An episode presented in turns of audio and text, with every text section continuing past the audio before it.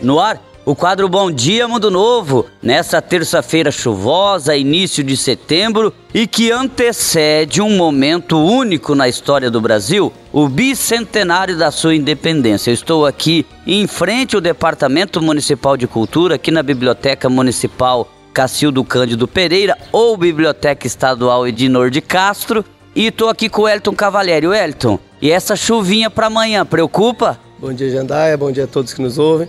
Então, preocupa porque tá marcando chuva hoje, o dia todo, mas amanhã não, amanhã a previsão de tempo é de sol e se Deus quiser, por mais que esteja chovendo, vai ser realizado 7 de setembro.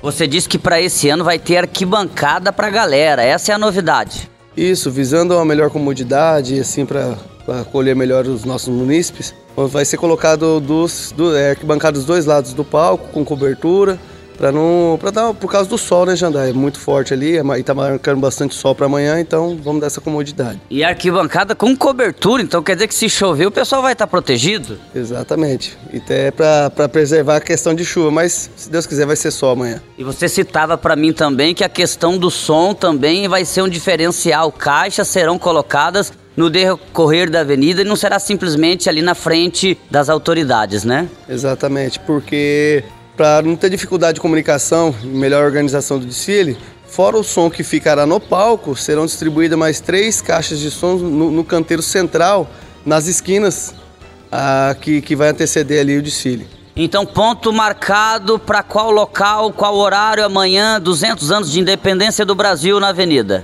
De frente ao depósito Rio Branco, amanhã às 8h30 para, para darmos início a 9 horas do desfile cívico. Aí, Avenida Juscelino Kubitschek, está definida a localidade do início do desfile em Mundo Novo. Obrigado. O quadro Bom Dia Mundo Novo volta no caso na próxima quinta-feira. Um abraço e até lá.